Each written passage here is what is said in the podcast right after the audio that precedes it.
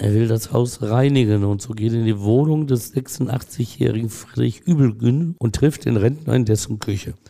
Da steht Benedikt T. mit dem Schwert in der Hand, fixiert den alten Mann und stellt die für ihn alles entscheidende Frage. Bist du Enki, der Magier? Der Gerichtsreporter. Spektakuläre Verbrechen aus NRW. Ein Podcast der WAZ.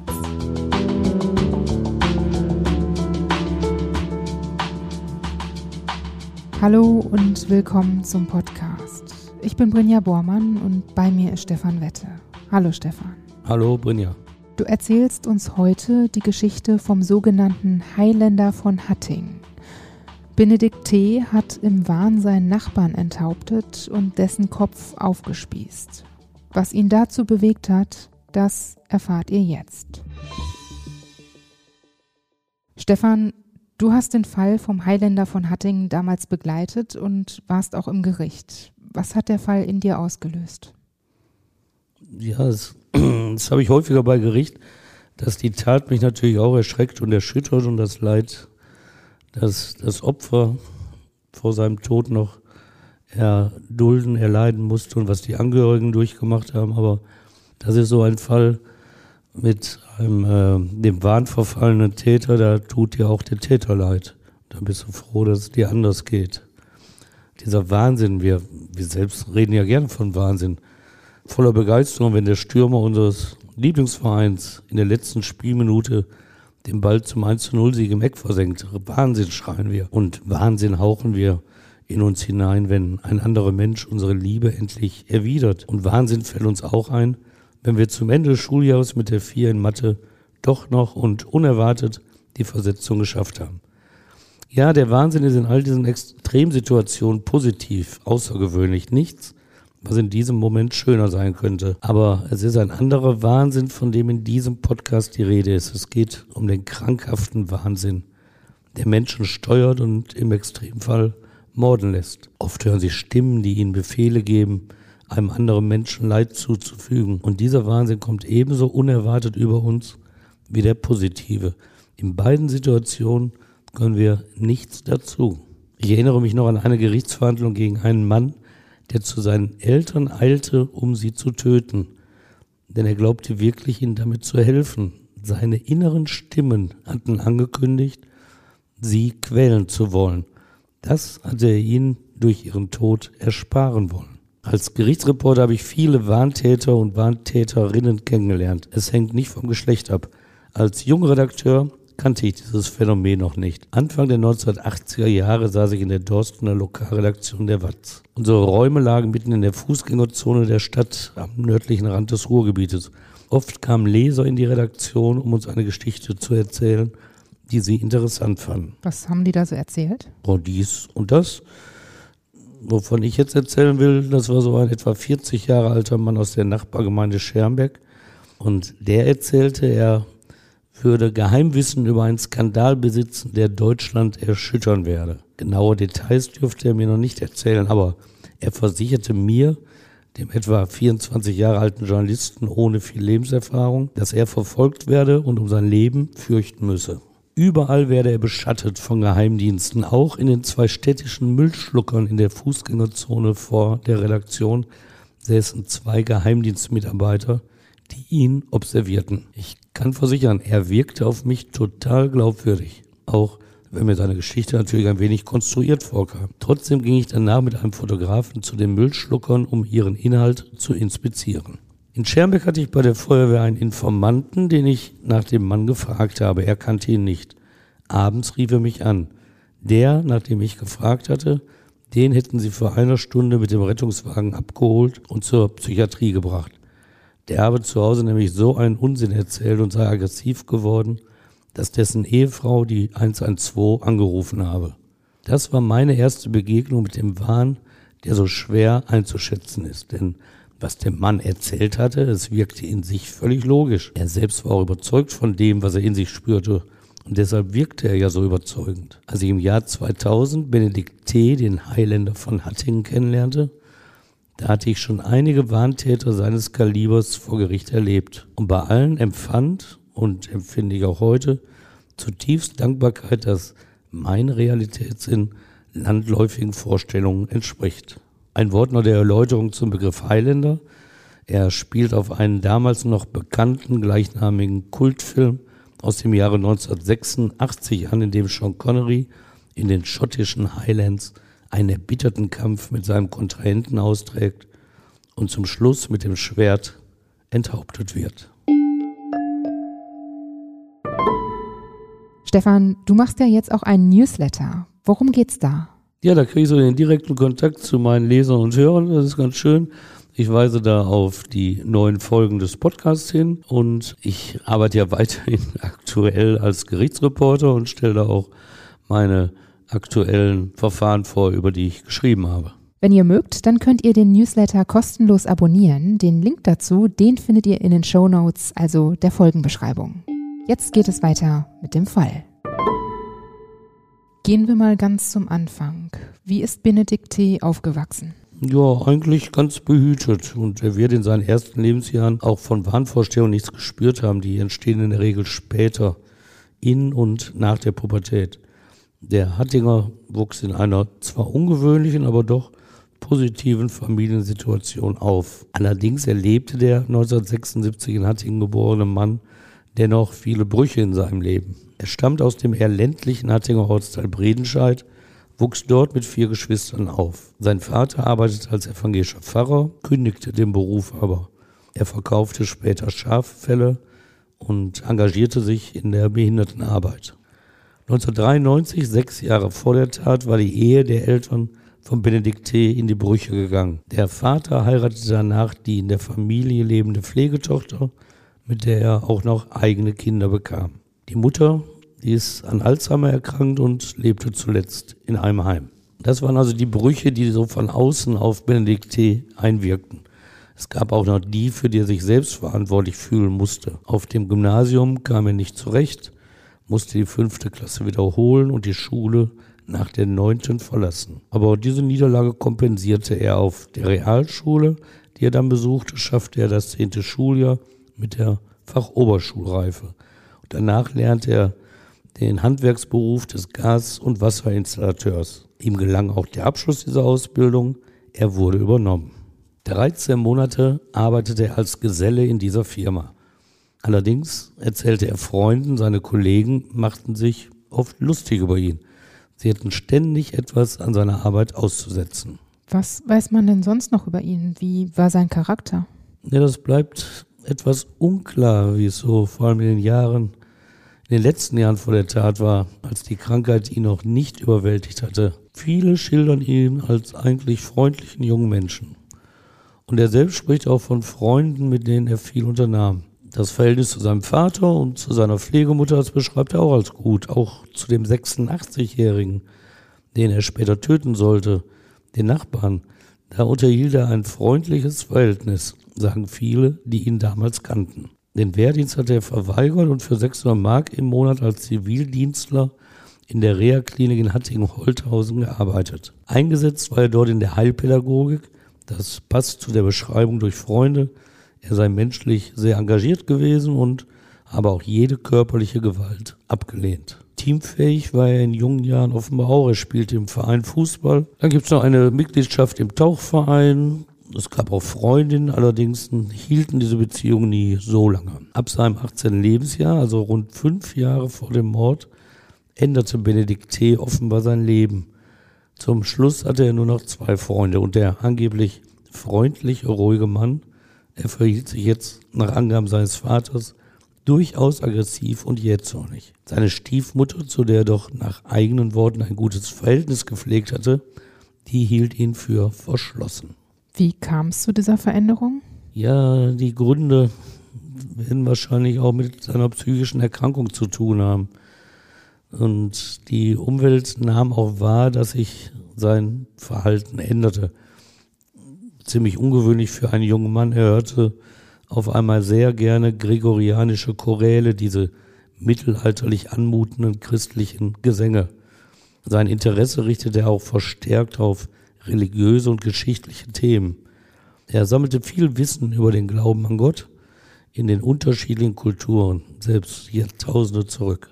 Seine Stiefmutter, die berichtete den Ermittlern nach dem Mord an dem 86-Jährigen, er habe sich auch mit okkulten Themen beschäftigt.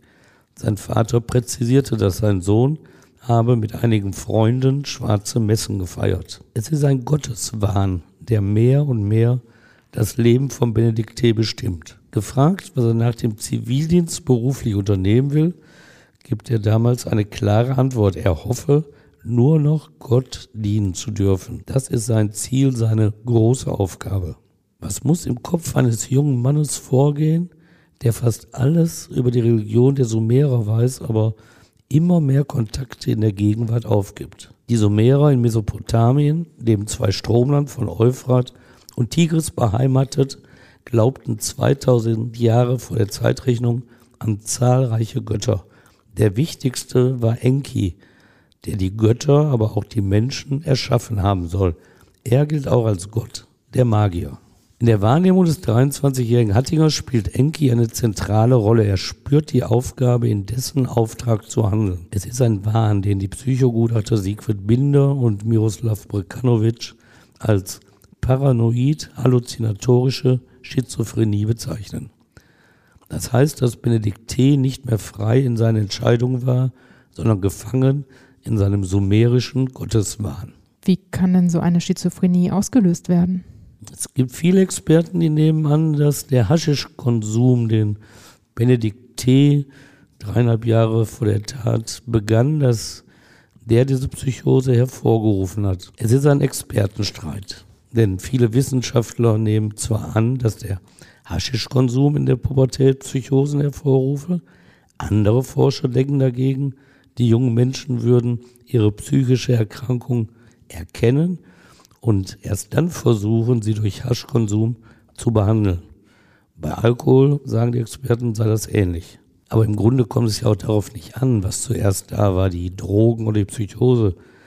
Ich kenne durch meine Arbeit bei Gericht viele Fälle, die zeigen, welche schreckliche Auswirkungen psychische Störungen und der Konsum von Haschisch haben können der schrecklichste, den ich so erlebt habe. Ein junger Mann, 25 Jahre alt, der einem ihm völlig unbekannten Passanten auf dem Gehweg einen Kugelschreiber ins Auge stach, weil er glaubte, weil Stimmen ihm das gesagt hatten, dieser wolle ihm schaden. Aber niemand, der zum ersten Mal einen Joint konsumiert, wird diese Konsequenz vor Augen haben. Deshalb ist es müßig, Benedikt T. vor dem Hintergrund seiner Tat das Haschischrauchen vorzuwerfen. Wann fing denn die Psychose bei ihm an? Ja, das kann man nicht mehr so genau bestimmen. Das ist ja so ein fließender Übergang. Was wir wissen ist, dass bei Benedikt T., diesem nach außen ja meist immer noch freundlichen und friedfertigen jungen Mann, im Herbst 1999 eine sehr schwerwiegende Psychose heranwuchs und sein Leben bestimmte. Seine Familie, die war einige Zeit vorher mit ihm von Bredenscheid in den noch ländlicheren Hattinger Ortsteil Oberstüter umgezogen. Sein Vater hatte dort ein Haus gekauft. Der Verkäufer ist der zur Tatzeit 86 Jahre alte Friedrich Übelgün, das spätere Opfer von Benedikt T. Friedrich Übelgün ist mit 86 Jahren noch geistig rege und körperlich fit. In Hattingen kennen ihn viele Menschen. Der Bauingenieur war im Hühnerzucht und im Gesangsverein, engagierte sich in der Kommunalpolitik. Außerdem hatte er eine Sargfabrik geführt und als Bestatter gearbeitet. Seinen Lebensabend hatte der zuletzt alleinstehend lebende Mann klug geplant. In dem Haus, das er 1995 an Benedikts Vater verkauft hatte, besaß er ein Wohnrecht auf Lebenszeit. Und verstand er sich auch gut mit der Familie? Das ging vier Jahre lang super. Friedrich Übelgün, der in der ersten Etage des Hauses eine Wohnung bezogen hatte, kam gut mit der Familie T. aus. Gerade zu Benedikt bestand eigentlich ein sehr gutes Verhältnis. Aber drei Monate vor der Tat werden der 86-Jährige und die übrigen Hausbewohner bemerkt haben, dass sie keinen Zugang mehr zu dem jungen Mann bekamen. Denn Benedikt T. hatte einen Auftrag bekommen. In Gottes Namen, so hatten innere Stimmen, dem 23-Jährigen befohlen, sollte er das Haus vom Bösen reinigen. Und das Oberhaupt der Bösen, der Chef der schwarzen Seite, das war aus Sicht von Benedikt T. der 86-jährige Friedrich Übelgün. Er ahnte nicht, der alte Mann, welche Rolle Benedikt ihm in seinem Psychowahn zugedacht hatte. Psychosen sind von der Umwelt eines psychisch kranken Menschen nur schwer zu erkennen. Die Angehörigen, die Freunde von Benedikt T., merken zwar schon drei Monate vor der Tat, dass mit ihm etwas nicht stimmt, aber sie hoffen bei jedem neuen Psychoseschub auf Besserung. Hat Benedikt selbst auch gemerkt, dass er sich verändert oder dass irgendwas nicht stimmt? Ich glaube, er hat geahnt, was mit ihm los ist. Denn er sucht sogar einen Arzt auf. Doch der erkennt die Psychose seines Patienten nicht. Der junge Mann hat dem Mediziner aber auch nur gesagt, dass es ihm schlecht gehe, psychisch. Dass in seinem Inneren die Stimmen Oberhand gewinnen, dazu erzählt er nichts, da schweigt er. Beim Arzt, bei der Familie, bei Freunden. Seine Umgebung nimmt wahr, dass er keine Auskunft mehr gibt. Er geht immerhin noch seiner Arbeit nach, aber er ist immer verschlossener. Kurz vor der Tat lässt er erkennen, was ihn umtreibt. Manchmal spricht er von Okkultismus, von Religion und Magie gegenüber seinem Vater, dem ehemaligen Pfarrer, äußert er Unverständnis, dass dieser ihn nicht verstehe. Er sagt, du bist ein Diener Gottes und weißt es doch. Aber mehr von seinen inneren Stimmen, von seinem Wahn, lässt Benedikt T. anderen gegenüber nicht erkennen. Den Kontakt zu seiner an Alzheimer erkrankten Mutter, die er sonst regelmäßig besucht hatte, den bricht er auch in den Wochen vor der Tat ab. Warum? Später sagt er, dass er sie nur noch gehasst habe. Und er besuche sie nicht mehr, weil er ihr nichts antun wolle. Und seinem Bruder, der auch im Haus wohnt, sagt er, er fürchte, dass die gesamte Familie von einem Dämon besessen sei. Und der Anlass für diese Äußerung, sein Bruder hatte Alkohol getrunken und in diesem Zustand mit dem Auto einen Unfall gebaut. Mit schweren Verletzungen lag er im Krankenhaus. Diener Gottes, Dämon in der Familie, wie soll ein Angehöriger ahnen, auf welch blutige Tat diese Äußerung, dieses Verhalten hinauslaufen? Denn Benedikt T. gilt in der Familie halt als ein wenig verrückt, als Sonderling. So ist das eben, wenn sich einer mit Okkultismus und schwarzen Messen beschäftigt. Hoffentlich geht das bald vorbei. Aber an eine solche Bluttat denkt natürlich niemand. Und drei Wochen vor dem Mord sagt er seiner Stiefmutter, was von Friedrich Übelgün, dem 86 Jahre alten Nachbarn, zu halten sei. Im Allgemeinen hat er eine negative Ausstrahlung, sagt Benedikt T. zu ihr. Was soll das wieder bedeuten, wird sie gedacht haben. Aber hätte man die Katastrophe nicht kommen sehen können? Hätte. Katastrophen kündigen sich zwar an, aber man muss schon sehr empfindliche Fühler für einige Katastrophen haben. Denk mal an den Tsunami am 26. Dezember 2004 im Indischen Ozean. Der zerstörte ohne erkennbare Vorwarnung 200.000 Menschenleben. Menschen, die an diesem Morgen aufgestanden waren und nichts ahnend den neuen Tag genossen hatten, bis die Welle kam. In Hattingen-Oberstüter ahnte auch niemand, dass der 14. Oktober 1999 schon am Vormittag in einer Katastrophe enden sollte. Was genau ist an diesem Tag passiert? Eigentlich war der Ablauf nicht ungewöhnlich. Die Stiefmutter hatte morgens einen Arbeiter aus Essen abgeholt, der das Haus der Familie renovieren sollte. Und danach fuhr sie mit ihrem kleinen Sohn zum Arzt. Benedikt T., der jetzt in seinem Wahn vollständig gefangen war, brachte immerhin die Kraft auf, bei seiner Arbeitsstelle anzurufen und sich krank zu melden. Aus seinem Zimmer war laute Musik zu hören. Am Abend vorher hatte er Haschisch geraucht. Gegen neun Uhr stand er auf, fuhr mit seinem Auto zu einer Bäckerei im benachbarten Spockhövel und holte sich zwei belegte Brötchen. Nichts deutete darauf hin, was kommen sollte. Auch das stumpfe, metallene Dekoschwert, das dem Tag seine Unschuld rauben sollte, es hing noch im Zimmer seines Bruders an seinem Platz an der Wand. Was sich über Monate angebahnt hatte, entlud sich nach dem Einkauf in der Bäckerei ganz schnell, als Benedikt T. das Haus in Oberstüter erreicht hatte. Mit der Brötchentüte in der linken Hand und einem 15 Zentimeter großen Kreuz in der rechten steuerte der 23-Jährige den mit der Renovierung beschäftigten Arbeiter an. Mit dem Kreuz strich er ihm über die Stirn. Ich muss dir jetzt den Teufel austreiben, sagte er. Der Arbeiter wehrte ihn ab sagte, er solle keinen Mist machen. Als Antwort trat Benedikt T. ihm vor den Oberschenkel. Dann kam dem Arbeiter die Erkenntnis, auch weil er einen komischen Blick an Benedikt wahrgenommen hatte. Hast du Asch geraucht? fragte er.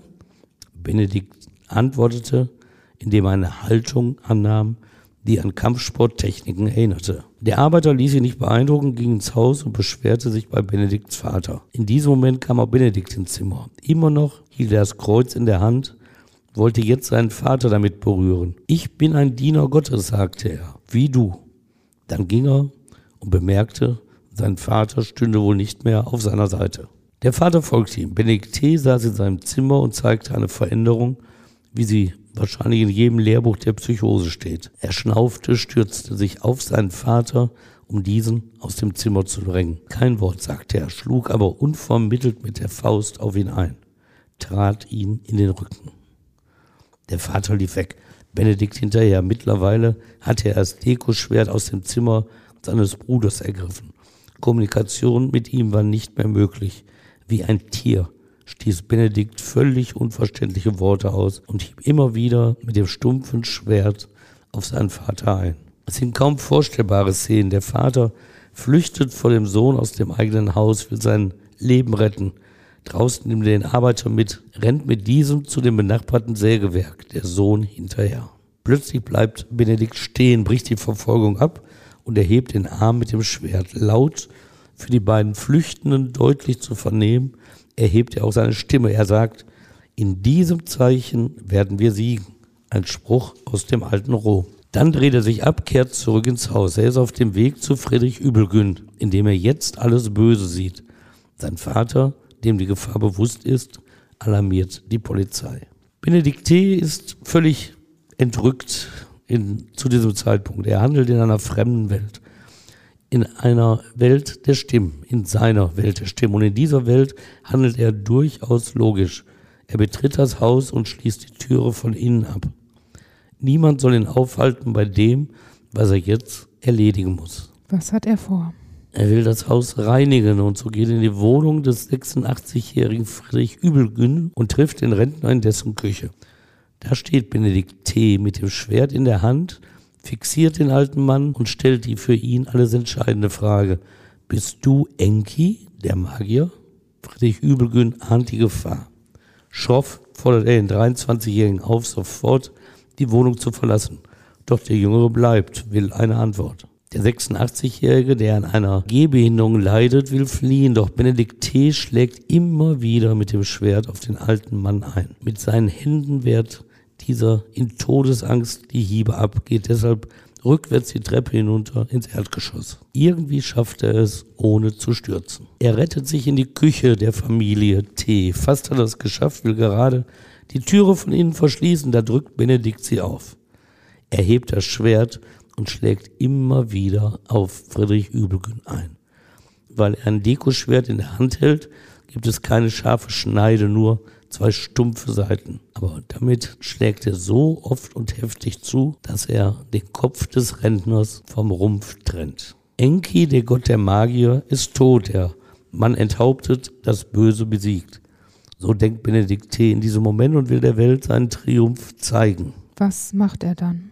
Er spießt tatsächlich den Kopf mit dem Schwert auf, hängt ihm noch ein Lederband mit Metallkreuz um. Dann reckt er das 1,20 Meter lange Schwert empor und geht gemessenen Schrittes über die Straße vor dem Haus. Nein, mit dieser Szene konnte keiner rechnen, der draußen stand. Nicht Benedikts Vater, aber auch nicht der Arbeiter und die inzwischen eingetroffene Polizei. Der 23-Jährige überquert vor ihren Augen die Straße, ruft laut, Gott ist groß und mächtig und wirft Schwert samt Kopf auf die Wiese neben der Straße. Dann lacht er. Eine Beamtin reagiert spontan und übergibt sich in den Straßengraben. Niemand, der kein Verständnis hätte für diese Reaktion der Frau. Können die Beamten Benedikt T. denn dann schnell festnehmen? Ja, das können sie, aber gegen seine Festnahme setzt Benedikt sich sehr heftig zur Wehr. Klar, er will nicht einsehen in seiner psychotischen Phase, dass er, der die Welt doch vor dem Bösen bewahrt hat, jetzt ins Gefängnis gehen soll. Er kämpft mit allen Mitteln beißt einen der Polizisten sogar, aber irgendwann ist natürlich Schluss und die Beamten setzen sich durch. Benedikt T. sitzt zwei Monate in Untersuchungshaft, dann ist endgültig klar, dass dieser Mörder ein kranker Mensch ist. Er kommt in das psychiatrische Landeskrankenhaus in Eichelborn. Sein Verteidiger erinnert sich noch sehr gut an den Fall, denn es war die erste Pflichtverteidigung, mit der das Essener Schwurgericht den Rechtsanwalt Volker Schröder beauftragt hatte. Ich weiß noch, wie ich ihn in seiner Zelle aufsuchte und er weiterhin psychotisch war, in seiner fremden Welt lebte, sagt der Anwalt heute. In diesem Zustand sprach Benedikt T. auch mit den Sachverständigen. Der Psychiaterin Margarete Wiedemann vertraute er an, dass Friedrich Übelgün der, Zitat, geistige Anführer der schwarzen Seite gewesen sei. Und nebenbei auch seine Stiefmutter gehöre dazu. Was erzählt er sonst noch? Wo er jetzt also im Thema war, berichtete der 23-Jährige, die schwarze Seite, die komme ohne Liebe aus und müsse bekämpft werden. Mit der Enthauptung des Oberhauptes habe er dies vollbracht. Er sei jetzt frei, könne lieben und geliebt werden. Was genau er damit meint? Ich durfte durch das Tor der Finsternis hinauf zum Licht steigen. Die Gutachterin fragt ihn, wer ihm die Befehle gegeben habe. Stimmen, sagt er. Drei Wochen lang habe er innere Stimmen gehört. Die hätten keinen Widerspruch geduldet. Er habe ihre Befehle befolgen müssen. Auch in der geschlossenen Psychiatrie in Eichelborn wird er weiter untersucht. Psychologe Siegfried Binder und Psychiater Miroslav Brikanovic kommen ebenfalls zu dem Schluss, dass er durch die Psychose schuldunfähig gewesen sei. Auch sie fragen nach den Befehlsgebern und Benedikt T. wiederholt innere Stimmen. Er spricht aber auch von Frequenzen, die ihm den Auftrag erteilt hätten. Welchen Auftrag? Das Haus zu reinigen. Was bedeutet das denn für ihn, dass er laut Psychologe und Psychiater schuldunfähig ist? Der Unterschied im Strafprozess fängt schon mal damit an, dass die Staatsanwälte, in diesem Fall Elke Hinterberg, keine Anklage verfasst, sondern eine Antragsschrift. Denn wenn man vorher weiß, dass der Beschuldigte schuldunfähig ist, dann weiß man auch, dass er freigesprochen wird. Denn er ist ja für seine Tat nicht verantwortlich. Jetzt kann man natürlich nicht jeden Schuldunfähigen frei herumlaufen lassen. Und deshalb muss die Justiz prüfen, ob von den Betroffenen weiterhin eine Gefahr ausgeht und man ihn deshalb auf nicht absehbare Zeit in der geschlossenen Psychiatrie unterbringen muss. Und alleine diese Unterbringung beantragt die Staatsanwaltschaft beim Gericht. Und daher der Name Antragsschrift und nicht Anklage. Und da ist ein bisschen kurios, weil Elke Hinterberg setzt sich auch ausführlich mit den Mordmerkmalen auseinander. Das macht man heute gar nicht mehr so exakt, wenn Schuldunfähigkeit klar ist.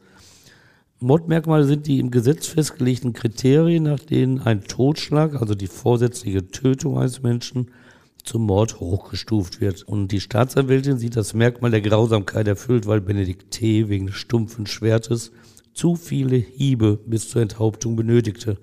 Zitat, das Abtrennen des Kopfes mit einer Vielzahl qualvoller Hiebe ging erheblich über das für die Tötung erforderliche Maß hinaus. So mag man es juristisch sehen, aber auf die Grausamkeit wird es Benedikt T. kaum angekommen sein. Ein scharf geschliffenes Schwert wäre ihm vermutlich viel lieber gewesen. So dürfte es auch beim zweiten Mordmerkmal sein. Niedrige Beweggründe unterstellte Elke Hinterberg ihm, weil seine Tat, Zitat, Ausdruck der Nichtachtung des Opfers als Persönlichkeit sei. Tatsächlich wird Benedikt T. gar nicht von niedrigen Beweggründen geleitet worden sein, sondern sich im Wahn sogar als Retter der Menschheit, als Held gesehen haben. Aber all diese Feinheiten juristischer Art spielen vor dem Essener Schwurgericht keine große Rolle. Die Verhandlung gegen den 23-Jährigen beginnt und endet am 10. März im Jahre 2000. Nur einen Tag benötigen die Richter, um über das weitere Leben des jungen Hattingers zu entscheiden. Benedikt T. ist zu diesem Zeitpunkt seit drei Monaten in psychiatrischer Behandlung. Die akute Psychose ist abgeklungen, die Medikamente sprechen an, aber geheilt ist er damit natürlich noch lange nicht. Du warst ja damals auch im Gericht. Wie hast du ihn denn wahrgenommen? Ja, er wirkte auf mich wie ein großer Junge, der gar nicht weiß, was er angerichtet hat. Er sprach damals schnell, aber auch sehr gestelzt, als habe er sich die Worte lange überlegt. So ein Satz, den ich damals zitiert habe. Dann habe ich die schreckliche Tat des Kopfabtrennens begangen. Das hört sich ja nicht so lebensnah an, ne? Und mehrfach entschuldigt er sich und lächelt auch schon mal scheu Freunden zu, die hinten im Saal sitzen. Relativ offen gibt er Auskunft über seine Besessenheit. Mit schwarzer Magie habe er sich schon lange beschäftigt, berichtet er. Ich dachte, es könnte mir bei der Findung meines Ichs helfen. Aber die Hilfe blieb aus. Was kam, waren innere Stimmen, die er hörte. Über Monate lang und von Tag zu Tag häufiger und intensiver.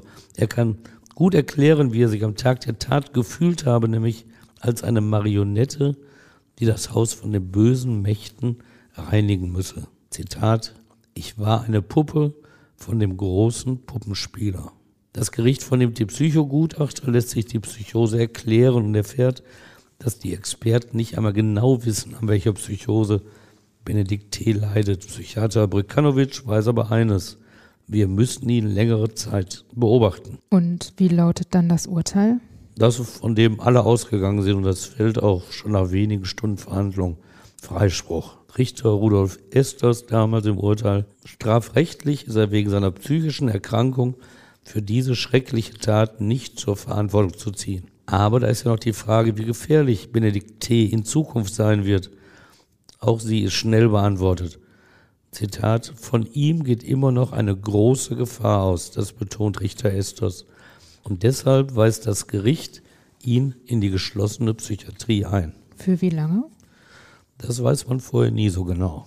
Wenn du eine Gefängnisstrafe bekommst, weißt du natürlich in der Regel, wie lange du drin sitzt, kannst du das genau ausrechnen. Aber bei der Unterbringung in der Psychiatrie, das geht nach dem Paragraph 63 des Strafgesetzbuches, da sieht das ganz anders aus. Es ist keine Frist, kein zeitliches Ende festgelegt. Deine Freiheit, die hängt alleine davon ab, ob du geheilt bist oder weiterhin als gefährlich eingestuft wirst. Immerhin, jährlich überprüft die Justiz, ob die Maßnahme noch nötig ist. Von Gesetz her achtet der Staat darauf, dass niemand hinter den Mauern der Psychiatrie in Vergessenheit gerät. Benedikt T. gerät in Hattingen nicht in Vergessenheit. Zu sehr hat seine Tat die Öffentlichkeit erschüttert. Zehn Jahre später schreibt die örtliche Watz, dass er weiterhin in der Psychiatrie lebt, an seine Freilassung nicht zu denken ist. Die Tochter des Opfers kommt zu Wort, sie schildert ihre Fassungslosigkeit, nachdem sie damals vom Tod ihres Vaters erfahren hatte. Sie spricht von Schmerz und Trauer. Und zehn Jahre danach seien Wut und Hass zwar nicht mehr in ihr zu spüren, sagt sie, aber sie macht klar, dass das Kapitel für sie dennoch nicht abgeschlossen ist. Verzeihen kann ich ihm nicht. Ich will ihm auch nicht begegnen. Weitere zehn Jahre später berichtet die Watz, dass Benedikt T. nach 15 Jahren in der Psychiatrie als erfolgreich therapiert gelte. Staatsanwaltschaft oder Gericht sind mit der Nachricht nicht selbst an die Öffentlichkeit gegangen. Staatsanwältin Elke Hinterberg gibt aber auf Anfrage der Watz bereitwillig Auskunft. Sie erläutert, dass er nicht mehr eingesperrt sei und sich seit fünf Jahren frei bewegen dürfe. Allerdings werde er nicht sich selbst überlassen. Zitat von Frau Hinterberg. Er lebt auch heute noch in einem geschützten Rahmen. Ich kann mir aber vorstellen, dass einige Hörerinnen und Hörer das nicht verstehen können, dass Benedikt T. aus der Psychiatrie entlassen wurde. Ja, das kann gut sein, aber ich denke immer, wenn man lange drüber nachdenkt, weil man bisher mit der Justiz nicht so viel zu tun hatten, dann müsste es auch Außenstehenden logisch erscheinen, dass jemand, der als geheilt gilt, auch nicht mehr festgehalten werden muss. Weiß man denn, was er heute macht und darf man da überhaupt drüber sprechen mit Blick auf Persönlichkeitsschutz?